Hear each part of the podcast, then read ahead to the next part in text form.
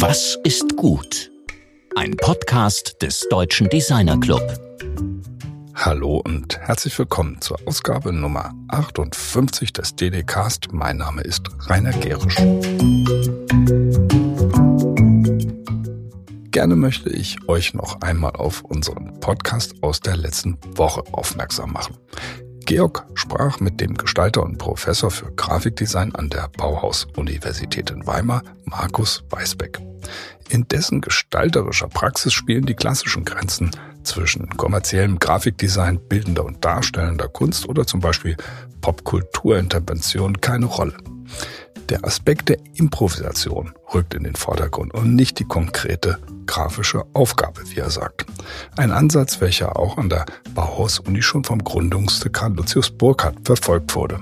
Es geht dabei unter anderem auch darum, mit den vielen unterschiedlichen und auch neu entstehenden Medien experimentell und frei umzugehen, um auf diese Weise neue Verbindungen und Themen zu generieren.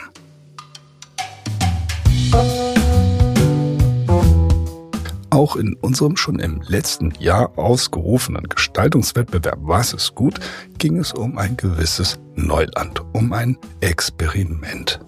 Was ist gut ist kein klassischer Wettbewerb. Wir suchten nicht nach den glossy Lösungen, die normalerweise nach allen Regeln der Kunst eine Auszeichnung verdient hätten, sondern nach den Projekten, die man schon immer machen wollte, weil sie gut und wichtig sind und weil sie vor allem die Welt verbessern.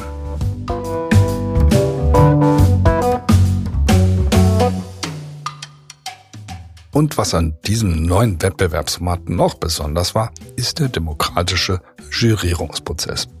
Eine große DDC-Jury wählte aus den insgesamt 266 eingereichten Arbeiten zunächst eine Shortlist von jeweils 20 Projekten in den Kategorien Kommunikation, Produkt und Raum.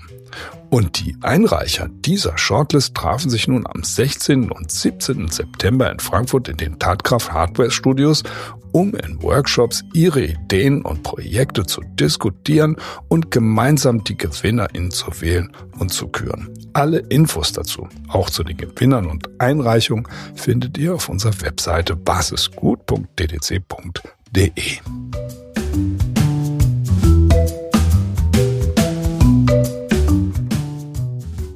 Am Tag nach den Workshops gab es ein Symposium mit Vorträgen von Experten und eine wunderbare Abendveranstaltung, auf der vor anwesendem Publikum die Gewinner und Preisgelder verkündet wurden.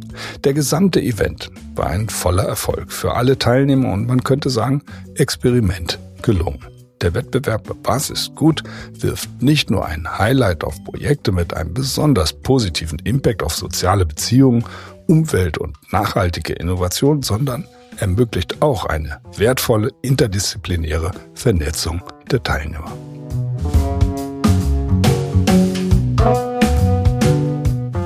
Für alle, die nicht anwesend sein konnten oder die einfach nur mehr über das Projekt Basis gut wissen möchten, haben wir natürlich alles aufgezeichnet. Und deshalb werden wir euch in einigen kommenden Folgen dieses Podcasts interessante Hördokumente aus den zwei Eventtagen präsentieren. Und um gleich damit anzufangen, hören wir heute ein Statement von unserem DDC-Mitglied Nils Holger Moormann, der als Experte, als Redner und Debattierer anwesend war und die Workshop-Teilnehmer in der Kategorie Produkt begleitet hat.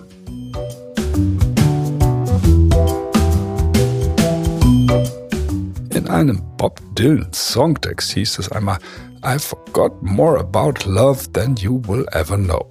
Ich habe mehr über die Liebe vergessen, als du jemals darüber wissen wirst.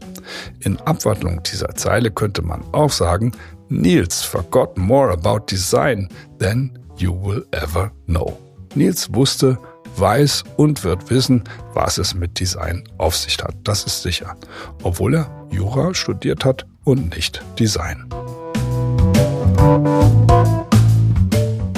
In der folgenden Aufzeichnung hört ihr zunächst die Moderatorin unseres Symposiums, Vivian Perkovic, die unsere Bühne voll im Griff hatte und anschließend den Vorstandssprecher des DDC, Rolf Mehnert, im Gespräch mit dem unvergleichlichen Nils Holger Moormann, der bereits nach Rolfs erster Frage in einen so spannenden Redefluss geriet, dass es gerade noch zu einer zweiten Frage kam. Und nun viel, viel Spaß beim Zuhören. Also, letzte Kategorie ist Produkt.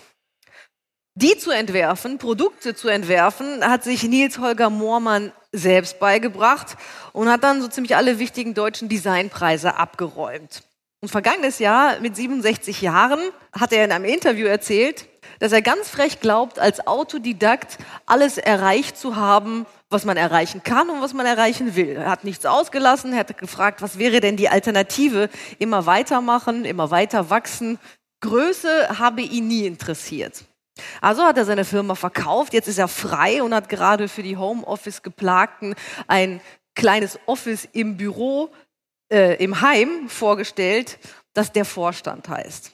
Aber eigentlich wollte er schon immer wissen, wie er den Kapitalismus charmant erledigt bekommt. Vielleicht hat er ja gestern bei den 20 Ideen und Projekten, die in der Kategorie Produkt nominiert waren, was gefunden. Nils Holger Moormann kommt jetzt auf die Bühne, bitte zusammen mit DDC Rolf Mehnert. Herzlich willkommen.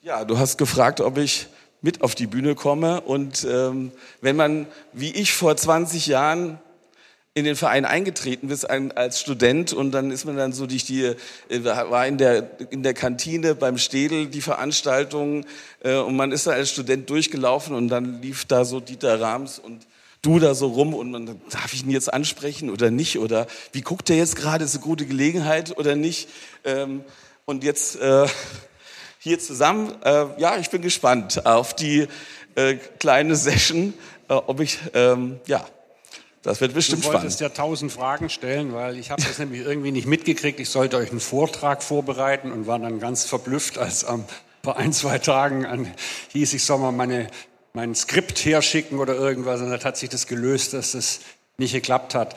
Aber ich mag das eh viel lieber, diese Spontanität und spontan was sprechen. Da habe ich den Rolf gedrängt, dass er mir 10.000 Fragen stellt. Bisher hat er gesagt, hat nur zwei. Aber die zwei würde ich ja ganz gern hören, dass ich da besser ins Thema reinkomme.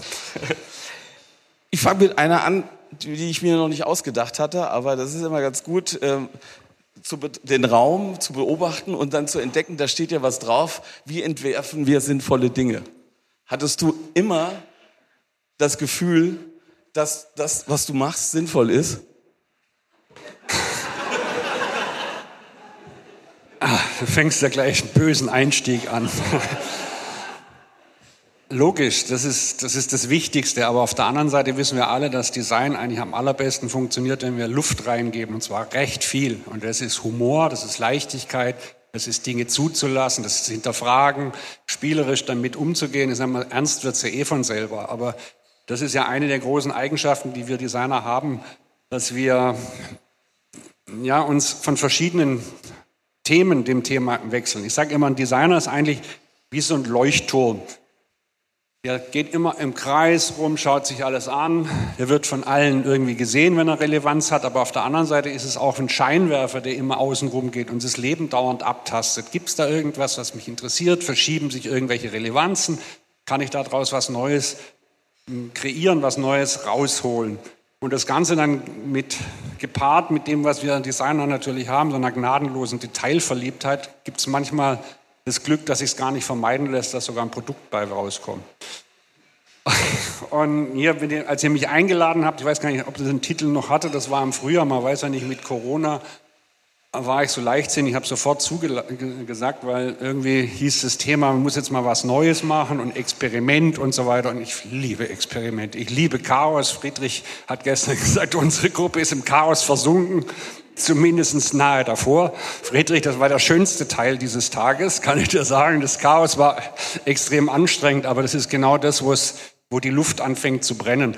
Und ich finde, ich finde, es ist absolut dringend, dringend, dringend an der Zeit, jetzt den Mut aufzubringen und wirklich ähm, was auszuprobieren. Und deswegen ist ein Experiment mehr als angesagt. Und auch dieses Format, wissen wir alle, ich möchte jetzt hier nicht jammern, ich bin Teil von vielen anderen Juries und bin da sehr gern in diesen Juries. Aber wir haben zu viel Gold und Glossy und wir sehen vor lauter Medaillen und, und eigentlich die Dinge nicht mehr, die dahinter stehen. Insofern war das der nächste Grund, warum ich hier leidenschaftlich gern eingestiegen bin. Und gestern diesen Tag, trotz meiner zugegebenen Müdigkeit, hatte mich unglaublich wach gehalten und wir haben ordentlich diskutiert und sind in einen Austausch gekommen, den ich so auch noch nicht kenne, weil ich mache leidenschaftlich Jury. Eigentlich ist das Schönste, was ich überhaupt mache in meinem Beruf, weil Dinge passieren, man hat mit Menschen zu tun, man hat die Zeit, über Projekte nachzudenken, darüber zu diskutieren, sich ordentlich in die Haare zu kriegen. Und für mich hat heute auch irgendein anderer gesagt, das Schönste ist eigentlich, wenn die Ergebnisse sich am Schluss auf einmal als nicht stabil erweisen und es dreht sich kurz vorher alles, was man auf Gold gesetzt hat, wird auf einmal doch etwas tönern oder blechig und rutscht. Und Sachen, die man irgendwie nicht auf der Uhr hatte, rutschen vor und sind souveräne Goldpreisträger. Das heißt für mich immer, eine Jury hat ordentlich gerührt und hat ordentlich gearbeitet. Und das ist uns gestern Gott sei Dank gelungen. Ich finde, beim Experiment darf man natürlich auch ordentlich äh, böse sein und Kritik machen. Die meine ich aber natürlich nicht als Kritik, sondern Experiment ist ja dafür da, dass man es hinterfragt. Und die gute Nachricht zuerst, hey, wir haben Preisträger und die haben, die haben Bestand. Äh, ich kenne wirklich viele Juries, wo ich dann verzweifelt hier stand und dann sage, ja, was machst du denn jetzt? Die Preisträger sind gar keine richtigen Preisträger, weil die haben eigentlich nicht irgendwo eine Relevanz oder sie haben nicht die Emotionalität oder den Charakter, was gestern eine andere Gruppe herausgearbeitet hat, um da tatsächlich zu stehen. Als Veranstalter oder als Juror ist man dann in einer ganz schlimmen Situation, weil eigentlich kann man nur den Job verweigern. Und das ist uns nicht passiert. Also es ist eine wunderbare Botschaft, dass wir wirklich klasse Preisträger haben. Gestern der Tag beging ja für mich neu, weil wir hatten einen Facility Manager oder ne, wie hieß der? Ich wusste es ja vorher nicht, was das ist. Siehst du, du kannst noch was bei uns dazulernen, ja? Faciliteur. Ja, das. Also und der liebe Herr, also wenn er uns mal ein Problem hat mit Nachhaltigkeit, der hat so viel Energie reingebracht, dass die Luft gebrannt hat. Also im Notfall, dann kannst du auch Strom erzeugen.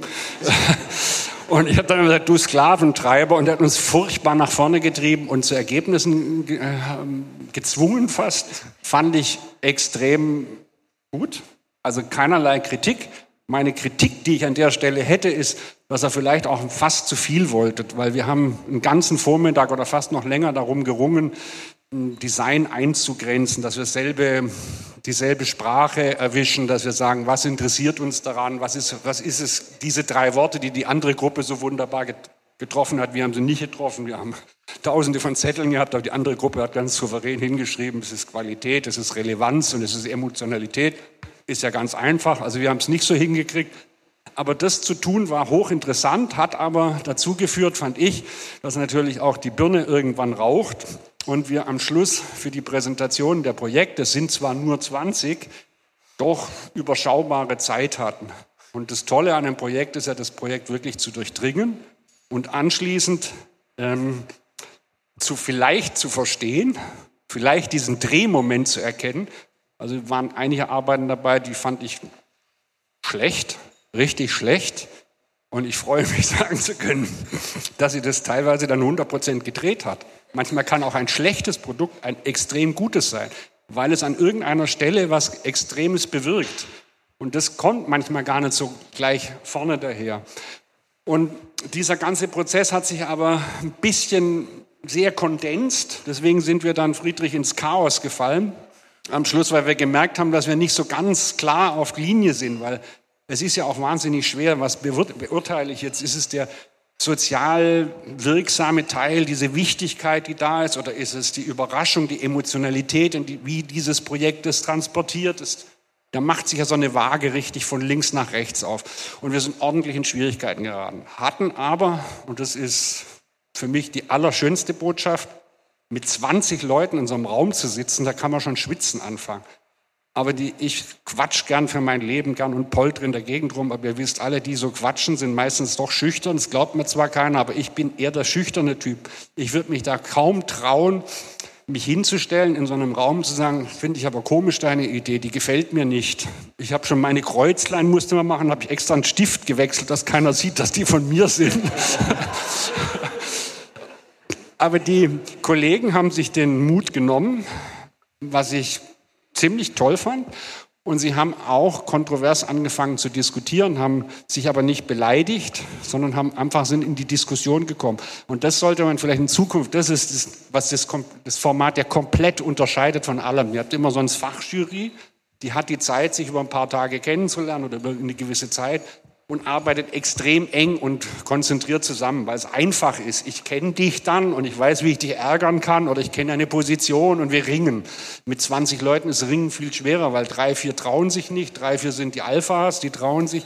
Aber das hat gestern zumindest für mich ähm, überzeugend geklappt und ich war dann in dieser Chaosphase zwar fix und fertig und das wird sowieso nichts mehr, aber dann ging das Geile los, dass wir angefangen haben zu drehen raus aus Gold, rein ins Blech, wieder zurück und vor und zurück. Und wie vorher gesagt, das sind die Momente, wo ich als, als hauptbeamtlicher Juror sage, da ist, da ist ein Prozess, da ist eine Ernsthaftigkeit da, das ist nicht nur die Goldelse hinhängen, sondern da kann man, kann man Bestand haben. Ihr werdet nachher die Sachen aus unserer Gruppe sehen, haben mich tief beeindruckt.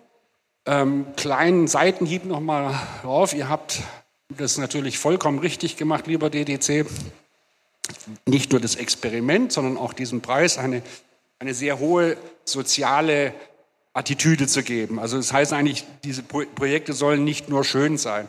Finde ich absolut in Ordnung, tut uns allen gut und mit dieser Welt, in der wir gerade sind, ist es auch die einzige Antwort. Nur einen ganz kleinen Haken auf.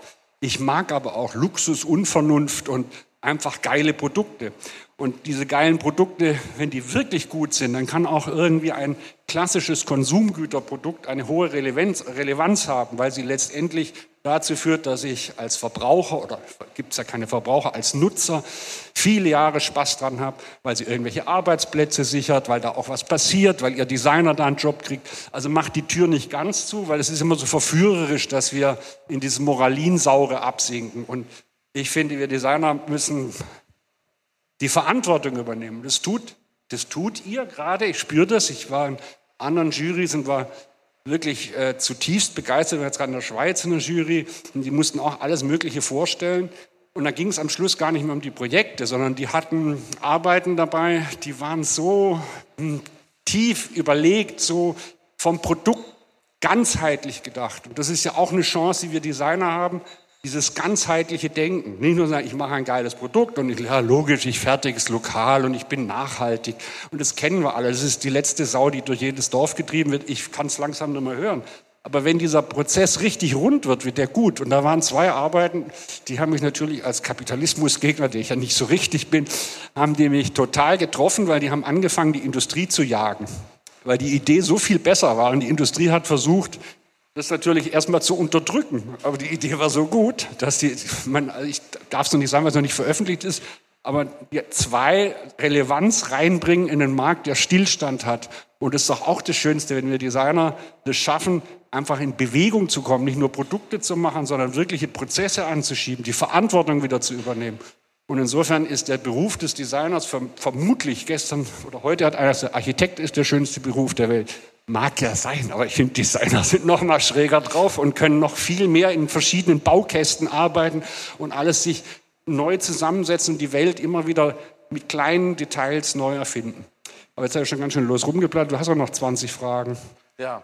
Wo fange ich an? Ich muss gerade kurz überlegen. Aber ich finde es einen ganz interessanten Aspekt, was auch Michael vor, äh, bei seinem Vortrag gesagt hat, dass ähm, diese soziale Komponente oder die nachhaltige Komponente einen letztendlich Hygienefaktor sich entwickelt, aber der sozusagen nicht als, als Muss oder als Dogma, sondern als, als Chance gesehen wird, um zu sehen, was da gibt es da noch ganz andere Sachen, die daraus resultieren, wie die, ähm, das Bild mit den Fahrradfahrern auf der, äh, auf der verschneiten Straße oder aber auch, das komme ich jetzt von der ersten Frage, was ist, äh, wie entwerfen wir sinnvolle Dinge? Zu sagen. Also ich, wir hatten die Situation, dass eine Praktikantin bei uns äh, fertig war und gesagt hat, so, äh, habe ich gefragt, was machst du denn? Und da hat sie gesagt, ja, ich habe eigentlich ein ähm, Praktikum oder ein, ein, ein, ein, nicht Fernstudium, wie heißt es denn, ein Auslandssemester in, in, äh, Südko in Taiwan. Und äh, ich weiß nicht, ob ich das machen soll. Und dann habe ich gefragt, warum, warum weißt du nicht, hast du Angst wegen Corona? Er hat gesagt, nee, da muss ich ja hinfliegen.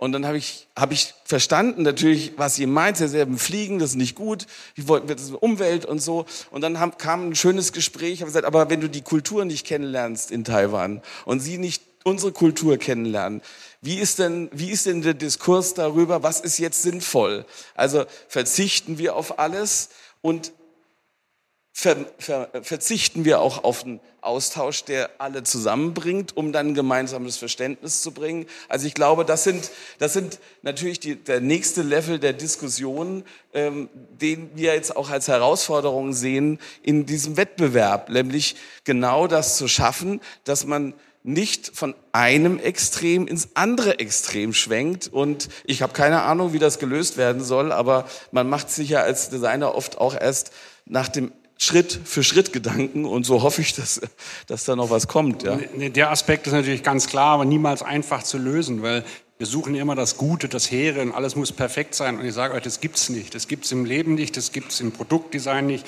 Und haut mal ruhig kraftvoll daneben. Macht auch irgendwas, was in dem Produkt richtig scheiße ist. Bloß seid euch dessen einfach bewusst, dass dieser Part nicht läuft und hinterfragt den so lange und sagt, aber dieses Gewürz in der Suppe macht so eine geile Suppe, dass ich es auch akzeptiere, dass es da ist. Und das ist wie so eine, eine Rucksacktheorie, die habe ich immer von Professor Schmidt-Bleek gehört. Das ist alles, du musst eigentlich alles einmal ringsrum gucken. Und schlimm wird es, wenn wir, wenn wir zu brav werden, wenn wir alles richtig machen wollen, dann funktioniert es nicht. Und wir müssen auch über die Stränge schlagen. Wir haben auch dann irgendwann nur noch Produkte, die keine Ecken und Kanten mehr haben. Wir brauchen das, wir brauchen Charakter und wir haben wieder kapitalistischen Schelte. Ihr Designer habt ja zunehmend Probleme. Ich komme aus der Möbelindustrie oder kam aus der Industrie. Wir waren der bedeutendste Betrieb bei uns im Ort, hat immerhin 2000 Einwohner und habe da Möbel gemacht. Aber da, wenn jemand kam und der war nett oder so, habe ich gesagt, trink halt mal einen Kaffee. Das, was du mir da anbieten willst, brauche ich sowieso nicht. Aber ich hatte die Zeit und ich habe es gemacht. Und was jetzt das Problem ist, hier kommt ja gar nicht mehr vor, da gibt es ja irgendwelche Vorstandsetagen, es wird immer größer, die Firmen werden durchverkauft, es werden Europa-Marketing-Manager, Welt-Marketing-Manager und die Entscheidungsfindung findet nicht mehr im Herzen und im Bauch statt von irgendeinem Menschen, der sagt, ich mache das jetzt einfach, mich treibt das um, keine Ahnung, wo es hinführt, sondern die werden von Gremien auf professioneller Art durchgeführt. Da ist der Verkaufsleiter, da ist der Marketingchef, da ist der, In der Inhaber, der CEO, Finanzer und so weiter. Ihr kennt das alle.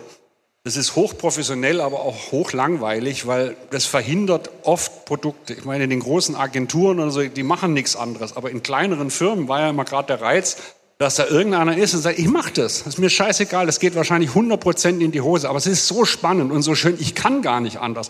Und das wünsche ich euch auch als Designer. Ich wünsche euch, dass ihr euch von eurem Traumberuf gut ernähren könnt, aber denkt nicht nur an diese Kohle echte, die echte Motor, die Motivation, die Neugier, die kommt von Leidenschaft. Und ein stetig neugieriges, leidenschaftliches Leben im Design gibt, gibt eine Möglichkeit und eine Reise, die ist einfach, die ist kraftvoll. Es sind alte Ideen, es ist nichts Neues, aber manchmal wird zu sehr auf, das, auf den kommerziellen, funktioniert es überhaupt? Geht ruhig in den Keller, weint mal, denkt drüber nach und immer wieder Bewusstsein. Wenn hinterher die Frage ist, ich mache den Job gern, auch wenn ich auf die Nase kriege, dann ist es ein guter Job. Okay, das war doch ein gutes Abschlusswort, ja. Oh, brutal also, gut. Ähm, vielen Dank. Äh, nee, du hattest so gemacht. so, so. Nils Holger Moormann, vielen Dank. Nimm Platz. Und ich bedanke mich, dass ich mit dir auf der Bühne stehen durfte. It was a pleasure. Das war der mit viel Beifall bedachte Auftritt von Nils Holger Moormann bei Was ist gut am 17.09.2021.